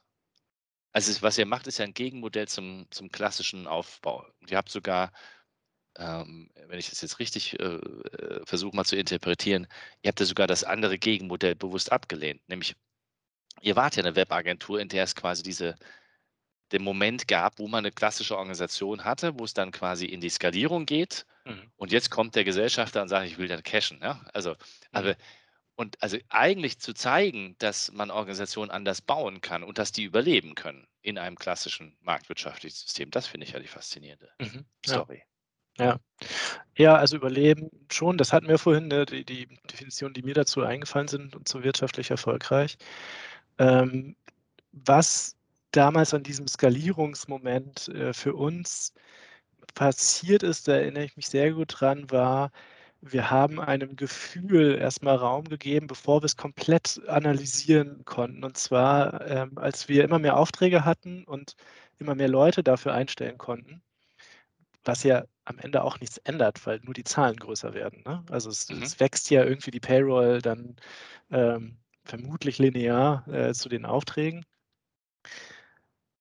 haben wir für uns definiert von diesem New Workigen Ansatz her, von dem Gefühl, wie wir miteinander umgehen möchten, wir möchten nicht mehr Menschen werden, als an eine große Tafel passen. Also wenn jetzt nicht laute Musik ist, aber an dieser Tafel und ich bin höflich und da hinten sagt jemand etwas, kann ich es hier noch verstehen.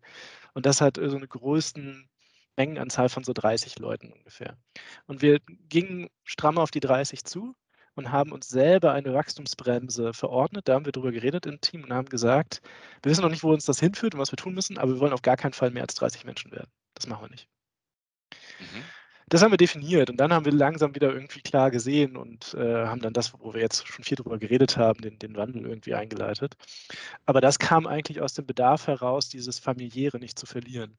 Ja. Ähm, und es gibt in, in unserer Beratung, wenn wir zu diesem Unternehmenskultur, Teamkultur, glücklichen Arbeiten unterwegs sind, gibt es natürlich zu Recht oft die Frage, funktioniert das denn nicht nur für kleine Teams? Und ich muss sagen, für das, was wir gefunden haben, unser Modell, bin ich relativ überzeugt, das funktioniert. Ja, ich würde sagen, nur in einem kleinen Team. Also wir müssen sehr, sehr viel ändern, wenn wir große, äh, großes Unternehmen wären. Trotzdem gibt es Prinzipien, die wir zum Glück auch auf große Unternehmen übertragen konnten. Was Anna davon erzählt hat, andere Unternehmen, die, die unseren Schontag übernommen haben, da sind auch Konzerne dabei. Ja. Die haben es ja. nicht konzer konzernweit, aber schon natürlich weißt du selber, wie man in Konzernen so nach und nach Dinge ausrollt. Das ist ja euer, eure Expertise, ähm, so, so, ein Mindset. Das passiert ja trotzdem und das funktioniert. Man muss nur sich klar machen, an, an welchem Ort man gerade werkelt. Ja. Na, ich finde das eine faszinierende Beobachtung, die ihr, die ihr gemacht habt, also, oder, oder Entscheidung. Weil ich mache gerade diese Beobachtung, anscheinend müssen, funktionieren diese neuen Organisationsstrukturen, in, die natürlich jetzt, du hast es gerade erwähnt, die, die für andere auch attraktiv werden, die dann überlegen, was sie übernehmen können. Aber echte neue Organisationen scheinen Gründer zu haben, die sagen, die so eine Wachstumsbremse hm. reinziehen. Also eine Wachstumsbremse mhm. im Sinne von Menschen an Bord holen ich bin hier gerade bei der Solavi engagiert, die sagen, wir wollen nicht mehr als 120 Mitglieder haben, damit wir mhm. klein genug bleiben. Mhm. Ähm, wobei die könnten natürlich wahrscheinlich auch Solavis gibt, die werden, werden, größer, das könnte man genauso machen. Ja. Ähm, das, das, scheint ein, ein, Aspekt zu sein von äh, und der, das gehört aber dann auch noch dazu, dass ich ja mir auch überlegen muss, wie will ich leben, oder? Also genau. da, gehört dazu eine, eine, eine, muss man das verschränken? Weil gleichzeitig, weil du hast vorhin gesagt, bei uns stehen halt die Lastenfahrräder vor der Tür wahrscheinlich. ähm, also, gehört das dazu? Also braucht es eine, eine innere, ein inneres Bild davon, wie ich leben will? Und auch, auch sowohl als Angestellte, Anna, als auch als derjenige, der das, der das rüberbringt, damit das ja. zusammenpasst? Ich denke gerade drüber nach das, was uns, glaube ich, vereint, ist unser Menschenbild vom selbstwirksamen Menschen, der gerne ähm, in Strukturen unterwegs ist, in die er selbst gestalten kann. Und das funktioniert, solange ich in, in einem überschaubaren Rahmen bin. Und als du gerade erzählt hast, wie wir dann die, die 30 Leute maximal Grenze eingeführt haben, die wir ja jetzt überhaupt nicht mehr erreichen. Also mittlerweile würde ich die auch niedriger ansetzen als damals. Ähm, da war auch der Gedanke, wenn wir mehr werden als 30, dann brauchen wir plötzlich Menschen, die Menschen managen oder wir brauchen irgendwie solche Zwischen... Vermutlich zumindest. Äh, ja, genau, wir konnten uns das ja, nicht so richtig awesome. vorstellen. Ne? Also es, diese, diese, ähm, diese selbstorganisierte Struktur ähm, hat sich sehr unübersichtlich angefühlt mit mehr Menschen, die sich da plötzlich selbst organisieren sollten. Ähm, und das hat mit unserem Menschenbild nicht mehr mit zusammengepasst. Also ich weiß nicht, ob es, ob es eine Schnittmenge gibt zu der Frage, wie man selbst leben möchte, irgendwie so aufs, ähm, also man würde jetzt irgendwie vielleicht achtsam dazu sagen oder ähm, mit sich und seiner Umwelt. Aber im beruflichen Kontext gibt es auf jeden Fall ein Menschenbild, was uns prägt, nämlich das selbstwirksame, selbstorganisierte und ähm, auch sein Umfeld gestalten wollende Menschenbild, was in einer unübersichtlichen Struktur nicht mehr funktioniert. Also mir fiel auf jeden Fall zu dem ein, Boris, was du meintest, ähm, der, der Begriff der Suffizienz. Ähm, mhm. Wir haben sicherlich nicht alle exakt dieselbe Vorstellung davon, ähm, ob es total verpönt ist, ähm, Nudeln verpackt zu kaufen. Ich kenne viele Menschen und zähle mich dazu, die ich, ich fahre gerne eine längere Strecke nur, äh, um die Nudeln unverpackt zu kaufen, ähm, um sie dann ins, ins Hipster-Lastenrad zu heben. Das, das ist schon so, natürlich. Aber ich glaube, wir hatten in diesem Moment, als wir gesagt haben, wir stellen jetzt Nachhaltigkeit, ähm, dass wir nachhaltige Geschäftsmodelle mitentwickeln wollen, klimarettende äh, Geschäftsmodelle, hatten wir intern auf jeden Fall den Moment, uns zu sagen, wir müssen aufpassen, dass wir jetzt uns nicht gegenseitig auf die Finger hauen, ähm, weil wir nicht öko genug sind. So. Mhm. Ja, dass man sich dafür irgendwie so ein, so ein, so ein Shaming von, hast du das gerade verpackt mitgebracht hier in die Mittagspause? Ist das nicht vegan, ja. was da ist? Ja, also ne, zum Thema, wir, wir, passen nicht mehr zusammen. Ja, ähm, ja. So, wir mhm. haben bei unseren Veranstaltungen, äh, gibt es veganes Catering. Das macht es übrigens auch extrem einfach, weil du musst die Menschen nicht mehr abfragen vorher. Aber ähm, es gibt Menschen bei uns, die Fleisch essen. Und wir haben jetzt nicht alle dabei, aber ich hatte das Gefühl, es war gut, dass wir aber schon mal darüber geredet haben, dass wir uns dafür nicht fertig machen. Aber es ist natürlich, wir haben trotzdem eine hohe Annäherung. ich möchte kurz ergänzen, dass wir uns alle auch darüber bewusst sind, dass der Konsum, der Konsum von Einzelnen ja, eigentlich so gut wie, also wirklich ein ja. Mückenschiss ist, weil wir uns dessen bewusst sind, dass wir im System arbeiten müssen, also an einem System arbeiten müssen, das ähm, nachhaltige, nachhaltiges Agieren überhaupt zulässt. Ne? Es, ist, es, gibt kein richtiges Leben im Falschen. Es ist bums egal, ob du die Nudeln unverpackt oder verpackt in dein Lastenrad oder in dein SUV hebst. Ja. Solange sich am System nicht, äh, nichts ändert, kommen wir halt einfach keinen Schritt voran. Deswegen können wir das mit diesem ganzen Shaming auch einfach lassen. Wir wollen uns, mm, also wir haben alle ein gewisses Gewissen wie wir uns auf dieser Erde bewegen wollen und auch ein ähnliches Verständnis davon. Das legt der eine oder die andere anders aus. Aber äh, wir sind uns dessen bewusst, dass wir gemeinsam an einem System arbeiten wollen, was diese man, Welt ordentlich hinterlässt. Man kann es nicht oft genug sagen, der CO2-Fußabdruck ist eine äh, PR-Erfindung von BP.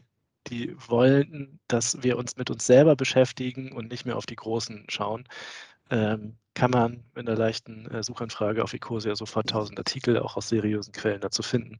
Und das, äh, also als ich das erfahren habe, da, da Nein, das ist logisch. Ein großes das ist Narrativ. vollkommen logisch. Ja, es ist auch smart aus, aus einer ähm, das haben sie bei der strategischen Sicht heraus.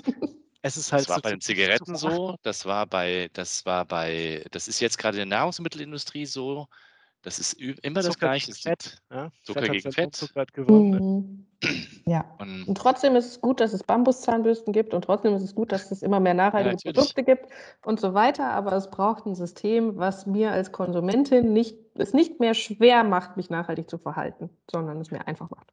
Genau, aber Definitiv. es hat für uns auf jeden Fall was äh, vereinfacht in der Auswahl der, der, Arbeit, die wir machen wollen, also zum Thema äh, Produktentwicklung und übrigens auch, wenn wir Produkte, Geschäftsmodelle nachhaltiger Art dran arbeiten, ist vorausgesetzt, dass dadurch auch die Arbeit an der Arbeit stattfindet. Also da sind wir überzeugt, wir, wir können nicht jetzt hier einen Innovationsprozess starten, aber dürfen äh, müssen die Finger davon lassen, dass Menschen in ihrer Arbeit irgendwie freier und selbstbestimmter werden. Das, das geht nicht, ja. Das, das hängt auf jeden Fall zusammen. Und für uns hat es das auf jeden Fall auch die Augen geöffnet zu sagen, wir äh, müssen jetzt nicht nur mit den Öko-Öko-Öko-Firmen dieser Welt zusammenarbeiten, mhm. äh, wir können auch mit zum heutigen Zeitpunkt Firmen zusammenarbeiten, die zum heutigen Zeitpunkt nicht so klimafreundliche Dinge tun, ja. die sich aber dessen bewusst sind und verändern wollen. Weil zu uns kommt man ja, wenn man ins Verändern gehen möchte. Und wenn, wenn die, und sei es nur eine grobe Formulierung, weil dabei können wir ja mithelfen, haben einen Wunsch von, hey, was können wir, oder nur die Fragestellung, Klima, Nachhaltigkeit, was hat das mit uns zu tun? Dann passt's, ja, wenn es diesen Wunsch gibt. Und das sind manchmal, also ich hatte neulich ähm, in einer, ähm, da haben wir ein Offsite mit facilitiert, dieser Facilitation-Begriff, der ein bisschen mehr ist als Moderation. Ähm, wo die Geschäftsführerin in, in einer Session, das war ein Barcamp-Teil, Open Space saß und das Gespräch, das ich mit ihr ganz am Anfang der Geschäftsanbahnung äh, reflektiert hat. Und es war super schön zu hören, weil sie gesagt hat, sie hatte schon diesen, ähm, eine grobe Idee, dass sie sich nachhaltig ausrichten möchten, seitdem ist viel passiert in der Zusammenarbeit mit denen. Ähm, Aber die, die Nachfragen, die wir ihr gestellt haben zu ihrem jetzigen Geschäftsmodell, ob sie es wirklich ernst meint, daraus zu ändern, das hat sie nochmal sehr bestärkt, dass es diese Signale auch von außen gibt, das zu tun und sich wirklich auf, auf diese Veränderung einzulassen. Und da kann man mal sehen, dass allein in so einem Akquisegespräch ernsthaft nachzufragen, sorry, wir haben, ich habe mal beim BD nachgefragt, was die zu eurem Geschäftsmodell sagen, klang nicht so gut. Was sagen Sie dazu? Höfliches Gespräch, das war jetzt verkürzt. Aber das, das, das kann schon was äh, anstoßen, selbst wenn wir nachher nicht in die Geschäftsbeziehung kommen. Also das hat mir sehr Mut gemacht, das nochmal zu hören. Zum Abschluss, wie seht ihr denn die, die, die, die Tendenz gerade im, im Markt oder im, in, in unserer Gesellschaft?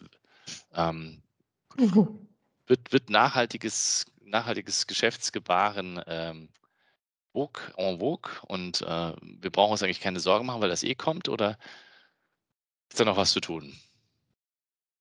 Also, ich, also äh, das, das hat noch nicht mal mehr was mit Glaskugel zu tun, sondern einfach mit, Wissen, mit wissenschaftlichen Prognosen, die keine andere Wahl lassen, als dass wir uns verändern müssen. Die Frage ist, wie viel Veränderung passiert aus einer Position der Stärke und wie viel Veränderung passiert aus einem Druck, den ich von, ähm, den ich von der Regierung bekomme, den ich vielleicht von ähm, von meiner Umwelt bekomme. Also wann muss ich, ab wann ist der Punkt, an dem ich als Unternehmen reagieren muss auf das, was mich von außen beeinflusst und wo habe ich noch den Punkt, an dem ich agieren und selbst gestalten kann. Und ich glaube, an dem Punkt sind wir gerade noch, gerade so. Ähm, der wird aber immer stärker zu einem zu einem Punkt von, ich muss jetzt reagieren, weil andere mich dazu zwingen, mich zu verändern oder weil ich einfach sonst weg vom Fenster bin. Und die Fähigkeit, sich zu verändern, die sehe ich bei den allerwenigsten Unternehmen gegeben. Das ist tatsächlich etwas, was uns sehr häufig begegnet, dass ähm, eine Geschäftsführung sagt, wir müssen jetzt aber irgendwie, wir brauchen jetzt aber nochmal eine, eine Linie, die, die nachhaltiger ist, die wir weiter ausbauen können. Wir brauchen eine, eine Ergänzung in unserem Produktportfolio wie machen wir das denn jetzt eigentlich? Weil wir haben die ganze Zeit jetzt zwölf Jahre unseren Stiefel gemacht. Der hat gut funktioniert. Warum soll, jetzt sind wir plötzlich gezwungen, den zu verändern? Also ich glaube, dieser Veränderungsmuskel ist bei den allermeisten Unternehmen nicht trainiert. Die Fähigkeit, sich daran zurückzuerinnern, dass man mal in der Gründungszeit zumindest innovativ war, neue Wege gegangen ist und es diesen Moment gab, dass man etwas Neues gestaltet hat, das ist etwas, woran sich viele zurückerinnern müssen in den nächsten Jahren. Und äh, dieses Zeitfenster von, ich kann jetzt gerade noch selbst agieren, geht meinem, ähm, meiner Ansicht nach immer weiter zu und immer schneller zu. Deswegen ist es gar nicht die Frage, ob es en vogue ist oder nicht, sondern inwiefern bin ich gerade in der Gestaltungsposition und äh, wie lange nicht mehr. Mhm. Ich bin ähm, ich, ich habe das nicht tief studiert, das ist eher so eine, eine, eine Nebenbei-Studie, äh, wenn man so Dinge wie Harari liest. Ähm, ich mhm. bin kein großer äh, Anhänger der Idee, dass der Markt es äh, regelt, weil dann hätte er in den letzten Jahren ja schon ein bisschen was geschafft. Ne? Mhm. Ähm, eine Sache, die aber in diese Richtung geht, hat mich sehr beeindruckt. Ich habe vor, vor, vor einigen Jahren ähm, auf einer Jahreshauptversammlung der GLS Bank ähm, gesessen und der Vorstandsvorsitzende hat ähm, einen Chart aufgelegt, wo er erst gezeigt hat, das kennen wir jetzt gerade, wie der neue IPCC-Bericht herausgekommen, äh, wie verläuft die Kurve, wie viel CO2-Budget haben wir noch, ähm, bis, bis nicht so schöne Dinge passieren. Und die wird ja immer steiler. Ne? Also wenn wir ja. jetzt sofort umstellen, es, es, geht immer steiler runter. Wenn wir es vor 20 Jahren gemacht hätten, wäre sie irgendwie sanft gewesen, diese Kurve. Und er hat drüber gelegt, was ein typischer Investmentzeitraum für, auch für Unternehmen, die überhaupt nicht äh, Klima und Nachhaltigkeit in ihrem Geschäftsmodell haben, in ihrem Wirken, die denken, sie haben nichts damit zu tun. Ähm, auch für Unternehmen, die sich das nicht mal aus Greenwashing-Gründen draufschreiben, wird es zwingend ein Thema, weil dieser Zeitraum, der uns fürs CO2-Budget noch übrig bleibt und die Welt dann ganz andere Dinge von einem fordert, den zu sehen in Abhängigkeit von dem typischen Investmentzeitraum von jetzt sind es ein bisschen weniger als 20 Jahre, da waren es dann noch 20 Jahre, passt gut übereinander. Das heißt, selbst wenn ich nur total kapitalistisch denke, ist es Quatsch, in irgendwelche fossilen Dinge, nicht klimarettende Dinge zu investieren, weil es auf jeden Fall ein Totalverlust sein wird. Oder ein hoher Verlust. das fand ich im Sinne von, vielleicht kann der Markt schon was regeln, leider vielleicht ein bisschen später. Also wenn er früher was regeln würde, hätten wir vielleicht ein bisschen weniger anstrengendes Leben.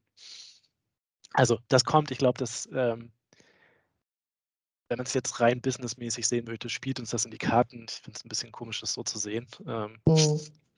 ähm, weil es geht mir doch schon eher darum, also das Schaukelpferd steht da jetzt nicht nur, damit es schön ist hinter mir, da sitzt auch ein Kind hin und wieder drauf. Und äh, das hat auf jeden Fall eine hohe Motivation in meinem Leben. Ja. Wie kann man euch finden zum Abschluss? Man kann uns über unsere Website finden, www.qundg.de. Man kann uns auf LinkedIn finden. Darin erzählen wir auch jeden Dienstag vom Schontag seit neuestem. Also es ist nicht mehr so ein abgeriegeltes Fort Knox, sondern man kann da jetzt dienstags auch was drüber erfahren, worüber uns, wir uns montags so unterhalten haben. Äh, man kann uns immer eine E-Mail schreiben, äh, jederzeit at qundg.de, denn man kann uns jederzeit schreiben. Ähm, Wir antworten nur nicht jederzeit. Also, also montags antwortet ihr ja nicht, habe ich jetzt gelernt. Montag, nee, aber montags kriegt man diesen wunderschönen Autoresponder, über den sich einige Kundinnen auch schon gefreut haben. Ähm, wir sind auf Twitter und auf äh, Insta und immer noch auf Facebook, aber so mittel. Und wir hängen sehr gerne auf Barcamps rum, die ähm, noch lieber einen Nachhaltigkeitsbezug haben. Oh ja, also das gibt ja auch viele ähm, Remote äh, Veranstaltung. Ähm, ich freue mich aber auch auf die Zeit, wo wir das wieder in Präsenz machen. Und mhm. ähm, wenn irgendwie Menschen gerade uns bis hierhin zugehört haben, macht uns gerne aufmerksam irgendwie auf Veranstaltungen, auf Barcamps oder da müssen ja nicht nur Barcamps sein, auf, auf nette Menschen, äh, Orte, wo sie sich treffen, wo, wo ihr glaubt, das wäre cool, wenn wir da auch mal hinkommen, nehmen wir sehr gerne die Tipps an. Ich sage herzlichen Dank für eure Zeit. Danke sehr, sehr erhellend, lieber Anna, lieber Kersten. Und ich freue mich auf ein, ein weiteres Gespräch mit euch. Es war eins der, einer der längeren Podcasts hier heute, spannenderweise. ähm, also habt tolle, interessante äh, Ideen und, und Gedanken mit uns geteilt. Vielen Dank dafür. Bis zum Vielen nächsten Dank. Mal. Vielen Dank für die Einladung und danke, dass wir dir auch ein paar Fragen stellen durften und bei dir mhm. reinschauen durften. Gerne. Genau. Danke dir, Boris. Bis bald. Ciao. Diese und weitere Podcast-Folgen findest du auf Spotify, Apple Podcasts, YouTube und natürlich auf der Website www.insights bei borisgloger.com. Boris Gloger Consulting ist deine agile Strategieberatung. Besuch uns auf der Website www.borisgloger.com.